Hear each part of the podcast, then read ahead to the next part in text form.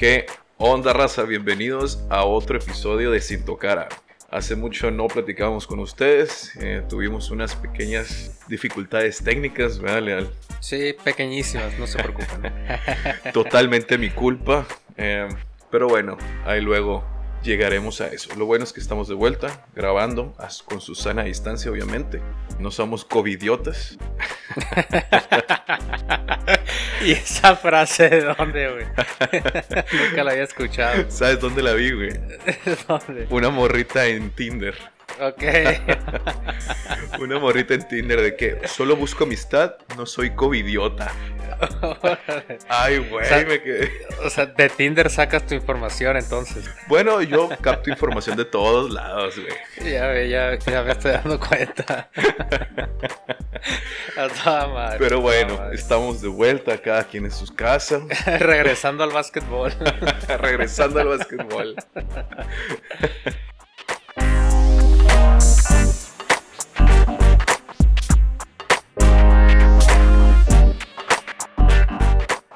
Lo que vamos a platicar ahorita es la situación actual de la NBA, ¿verdad? Así es. cómo, cómo está la liga ahorita, cómo se sienten los jugadores, cómo están los dueños, etcétera. ¿Tú qué has visto, Carlos? Pues mira, eh, al principio, bueno, vamos a remontarnos cuando recién empezó la pandemia y, y pasó lo de Gobert y cancelaron la temporada, ¿no? Eh, después de eso, pues obviamente había mucha, mucha incertidumbre, mucho miedo, había, pues no se sabía qué iba a pasar, ¿no? Poco a poco, eh, tanto la liga, los jugadores, eh, los dueños de los equipos, todo el mundo se, se empezó a poner de acuerdo para encontrar una solución a todo este problema, ¿no? Y en los últimos días, pues parece ser que ya es un hecho que la NBA va a regresar, está de vuelta. La fecha que se espera de inicio es el 30 de julio. Y pues estamos muy emocionados, ¿no? Porque pensábamos, realmente yo pensaba que, el- que la temporada no iba a continuar. Estoy muy, muy, muy emocionado porque sí. Y pues queremos hablarles un poquito de, de nuestras opiniones, ¿no? De todo lo que está pasando, de lo que está pasando también fuera de la cancha con todo el movimiento de Black Lives Matter. Eh, un saludo a todos nuestros hermanos. Estamos, estamos de su parte siempre, 100%, ya lo saben. Eh, des- Les deseamos Eh, lo mejor. Claro. Eh, y pues para platicar un poquito de, de- de qué creemos que sería lo mejor para la liga, para los jugadores y, y un poquito lo que está pasando, ¿no? De toda esta situación. Lo que yo he visto es que poco a poco, gradualmente, los deportes están regresando. Ya vimos que regresó el golf, ya vimos que regresó la NASCAR, ya vimos que regresó el fútbol soccer en algunos lugares. Claro que ahí es un poco diferente al esquema que tiene planeado la NBA para sus jugadores, que es de un total encierro en Orlando, ¿no? Ajá, es crear la, la quote unquote burbuja, ¿no? En Disney. Exacto. eh, precisamente ese seguido de Orlando se llama la ciudad de Kissimmee, eh, en, la, en Florida. Pues es donde está Disney World. No lo confundamos con Disneyland, que está Disneylandia, que está en California. ¿no? Ajá. Pero bueno, eh, entonces el plan es que vayan 22 equipos. El plan es que vayan 22 equipos, son invitaron a 9 del este y son 13 del oeste. Los finalistas de durante cuatro temporadas que fueron finalistas, los Cavaliers y Golden State, están actualmente en el sótano de sus conferencias. ¿Lo puedes creer? Pues de los de los Cavs sí lo puedo creer Sí. por todo lo que pasó, se fue LeBron, etcétera, etcétera. De Golden State no, no iban a ser el mismo equipo dominante este año, pero tampoco le, le ayudó mucho que Curry se lesionara al principio de la temporada. Y algo que vamos a ver más adelante es que de alguna manera también va a ayudar al equipo de Golden State porque van a tener un pick muy alto en el draft. Eso sí es cierto. Puede ser un problema, puede ser un problema. Puede ser un, un gran problema. Pero bueno, va a regresar Thompson, va a regresar Curry. Y ya con, con esos dos de regreso, pues el caime bien de Draymond Green, pues va a poder hacer algo por fin, ¿no? Pues ajá, va, a- sí, va va a poder hacer algo por fin. Sí.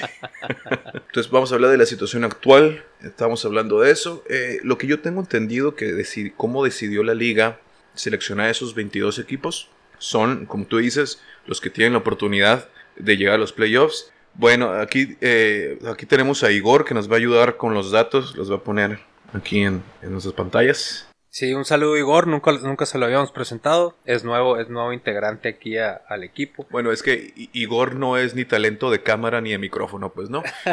no, él es talento computadora, siempre detrás de cámaras, edición. Igor hace que todo esto sea posible. Oye Igor, eh, pase unos salaguates, por favor. Entonces, el Playing Tournament que mencionas va a funcionar de la siguiente manera.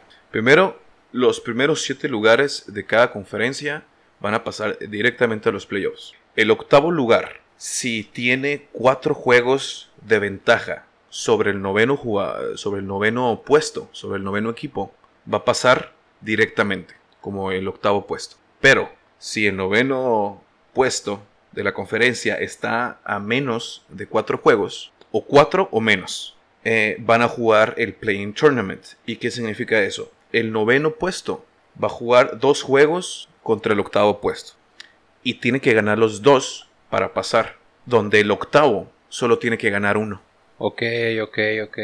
Esa es la parte interesante. Son ajá. Es, un, es como un playoff, pero con ventaja al que tiene mejor récord. Sí, sí, sí, pues ventaja al octavo para, para reemplazar los juegos que hicieron falta, pues, ¿no? O los que van a hacer falta. Pues se me hace interesante, se me hace una buena manera de llegar a, a un resultado, se me hace justo. Los demás equipos no tenían nada que hacer ahí. Y además, está el rumor de que la liga está haciendo esto para tener a Zion Williamson en los playoffs. Para que tenga una oportunidad de entrar a playoffs. Está, está en el aire, sí, se comentó. Está en el aire. Y mira, pues no, no está de más, está bien. Porque todos queremos no, está, está, está, excelente porque me puse a ver, me puse a ver un, algo que comentaba este Colin Cowherd que decía, obviamente la liga quiere a Zion en los playoffs, dice, vean el historial.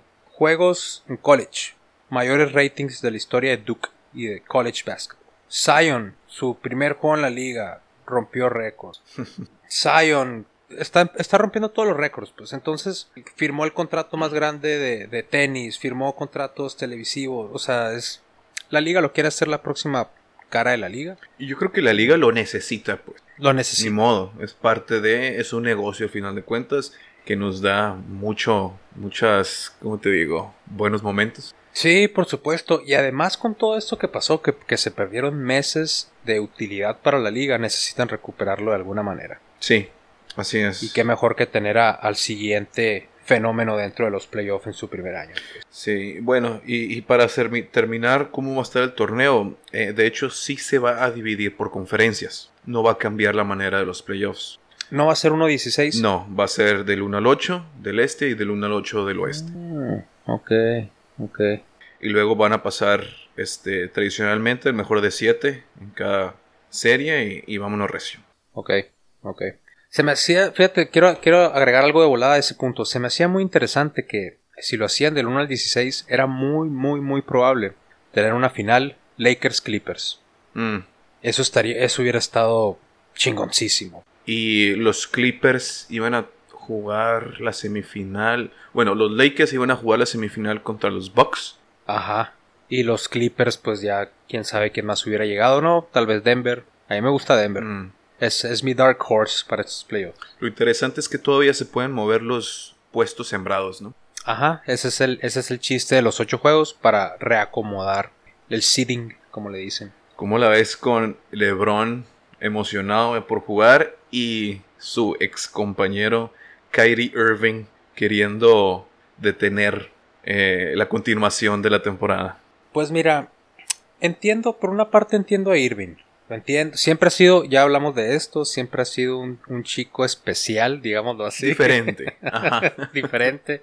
Y esta no es la excepción, ¿no? O sea, eh, está diciendo lo que piensa, es su opinión. Vamos, vamos diciendo lo que está alegando.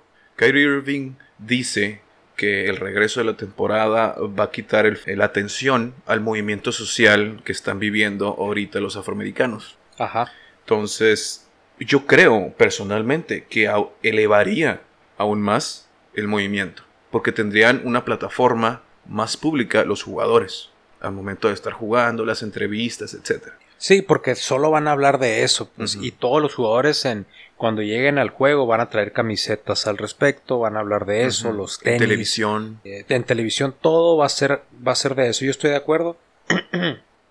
Creo que, que está bien intencionado Irving, pero le falta un poquito escuchar otras perspectivas, pues que otros jugadores le digan realmente cómo pueden ayudar. Por ejemplo, se me hizo muy interesante algo que dijo Ed Davis, jugador de Utah Jazz, que dice, si es cierto, dice, Irving puede decir todo eso, Dwight Howard puede decir todo eso, que tampoco no quería jugar, algo así. A Dwight Howard tampoco. Ajá. Mm. Eh, pero dice Davis, la diferencia entre ellos y el resto de la liga, número uno, ya están posicionados económicamente.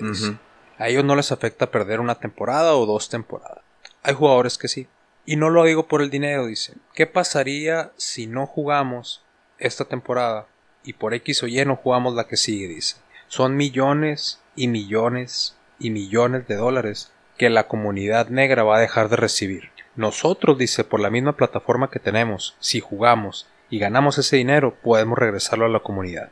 Se me hizo muy asertivo lo que dijo Ed Davis. Que sí lo hacen, que sí lo hacen los jugadores. Sí lo hacen, claro que lo hacen. Claro, eh, yo creo que es la liga que más lo hace. Entonces, no estoy de acuerdo con Irving, lo entiendo, lo entiendo, es un, es un tema complicado, es un tema difícil. Él es, él es un jugador, una persona apasionada, pero, pero pues no estoy de acuerdo. Y no es solo él, al parecer no se han dicho otros nombres, pero como que él habla por otros. Él está encabezando, ajá. como que es la voz. Pero, pero bueno, esas cuestiones de política, sin tocar aro, podemos tener una opinión, pero no somos como que eh, partidarios a algo, ¿no, Carlos? No, no, no, para nada. Solo, solo nos metemos en, a nuestro equipo local, nuestro equipo de corazón. Ahí sí me puedo meter y no me importa lo que me digan. Yo soy parte de la organización de Los Ángeles Lakers. Exactamente. Eh, ¿Y qué más? ¿Qué más he sabido de la liga? ¿Qué más he visto? ¿Qué ha pasado? Bueno, fíjate, algo que pasó, vi un, vi un tweet de Patrick Beverly atacando a LeBron. Y no soy, no soy muy fan de LeBron, pues por muchas razones, ¿no? Pero lo respeto mucho como jugador, de los mejores de todos los tiempos. ¿Pero qué dijo Beverly? Básicamente dijo, si LeBron dijo que vamos a jugar, vamos a jugar. No se engañen ustedes mismos. Pero la manera en que lo dijo fue como que haciéndolo ver el villano, como que no importa la opinión de nadie más que el Lebron, lo que él diga se hace. No me gustó, se me hace injusto para Lebron, es un tema muy complicado, es un tema social en todo Estados Unidos, es más allá del básquetbol. No, no se me hizo el momento adecuado, pues no, para que lo atacara de esa manera. ¿Los jugadores votaron para jugar o no?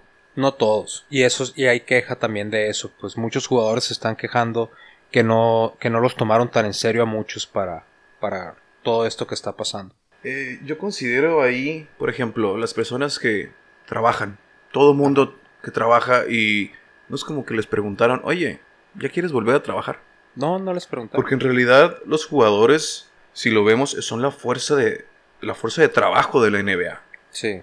Se me hace raro pues de que, ah, no nos preguntaron si queremos volver a jugar. Jugar, juegan, no es un deporte pues. Ya me estoy yendo al punto de con qué cara puedes eh, decir, ay no, todavía no, ay no, es que cuestiones sociales. Óyeme, tú tienes un contrato. Pues. Exacto, y es tu trabajo, como cualquier otro. O sea, así como los, los, eh, negocios esenciales siguen abiertos, como los de proveer comida y proveer salud y todos esos negocios, no es como que, ah, no, yo no voy a trabajar. Es, es tu trabajo, tienes que hacerlo, pues. Ay, no, no me preguntaron. O sea, es una tontería, pues. Pero sabemos que, o sea, estoy usando el nombre de Irving porque él es el que, el, que encabeza todo este rollo, pero pues... Sí. Tiene que salirse un poquito de sí mismo Irving y pues cambiar su, su opinión, pues no, informarse y, y hacer lo, correcto para la liga, pues y para todos. Estoy viendo un artículo aquí. Eh, gracias Igor por ese Igor. Estoy viendo eh, que los. Sí hubo votación de jugadores. Sí, sí hubo. Pero no, no todos. O sea, hay más de 200 jugadores en la liga, no todos votaron. Votaron 28. Ajá, pues. Los del MVPA. Ah, ok. Donde forma parte Chris Paul. Creo que es el presidente o algo así. Chris Paul ahorita es el ah, presidente. Pues fueron 28 y los 28 eh, votaron a favor de continuar con la liga. Muy bien. Así es. Y, y mira, y al final, o sea, que otros jugadores se quejen de que no los tomaron en serio. Al final, por algo haces, haces el MVPA. Escoges a esos jugadores para que te representen. Que el NBPA es el National Basketball Player Basketball Players Association. Association. Exacto, la Ajá. Asociación de Jugadores de la NBA. Exacto. Entonces, los mismos jugadores votan por quien los represente. pues, y esos representativos votaron a favor. No sé de qué se están quejando ahora. pues. Siempre va a haber discordia. Siempre va. Más sobre un tema tan delicado Sí, como este. nunca puede estar todo mundo contento. Y creo que si no quiere jugar, que no juegue. Nomás no se le paga. Exacto, exacto, exacto. O sea, si no, na- nadie va a obligar a nadie. La, la liga lo dejó muy en claro. Si no quieres jugar, se entiende. No juegues. Obviamente, pues no se te va a pagar. eh, pero no, no va a pasar más allá de eso. Exacto. Pero bueno, ¿qué otra cosa ha habido estos últimos? Ya sacaron las fechas más o menos de cómo va a estar el rollo, como cuándo regresan, cuándo empiezan el entrenamiento, todo ese rollo, ¿no? Esperamos que empiecen los juegos el 30 de julio y pues que los jugadores, que realmente la liga se tome a la labor y los mantenga sanos, salvos y que lleven a cabo el regreso de los deportes de una manera pues como se debe, ¿no? Sin la protección, la más protección, la mayor protección posible, perdón. Y pues te digo, creo que es necesario para todos, para, para tanto para los jugadores, para la liga, para la comunidad de más que nada de Estados Unidos y Black Community y tanto para todos los fans es importante que regrese el deporte en nuestras vidas. Para sentir que estamos volviendo a la normalidad, ¿verdad? Exacto, exacto. Sentirnos normales otra vez. Porque, porque yo hasta la fecha me siento extraño el día a día. Siento, no sé, o sea, a veces pierdo qué día es. Entre semanas siento que puede ser fin de semana, etcétera, ¿no? Pero Sí, se siente muy extraño, pues sí. Y creo que el, que el regreso de los deportes nos va a dar un poquito de fe a todos. por el amor de Dios, que ya regresen los deportes. Estamos muy entusiasmados, eso sí, estamos muy felices. Yo estoy emocionadísimo por el, por el que regrese el básquetbol. Pues como, como ustedes saben, es nuestra vida prácticamente. Entonces, pues yo sí quiero ver que regresen, que jueguen y pues obviamente con, con todas las medidas de seguridad. Bueno, yo creo que con eso cubrimos lo que hay ahorita. Más adelante vamos a seguir hablando de este tema. Eh, me gustaría pues mandarle un saludo a todos, a la raza de Sonora y también un saludo especial a la raza de España. Tenemos uno que otro escucha y, seguidores ahí en nuestras cuentas. Es, eh, Claro, la gente de España, es muy fanática al básquetbol y yo estoy seguro que van a estar ahí a las 3, 4, 5 de la mañana viendo los juegos. Sí, por supuesto. por supuesto. Y muy buenos para jugar Sí. los españoles. De los mejores equipos nacionales. Pero que se agarren porque ahí viene México. Que se agarren porque viene México también, ¿verdad? Que se haga. Ahí, Que venimos, se ahí venimos. Ahí venimos. Bueno, pues con esta nos despedimos. Eh, mi compañero Carlos Leal, su servidor Alberto Guevara, Igor atrás de, de bambalinas. Saludo especial para Igor, gracias. Pues hasta luego. Perdón, hasta luego. ¡Oh, de la verga! hasta la próxima. Hasta la próxima y cuídense.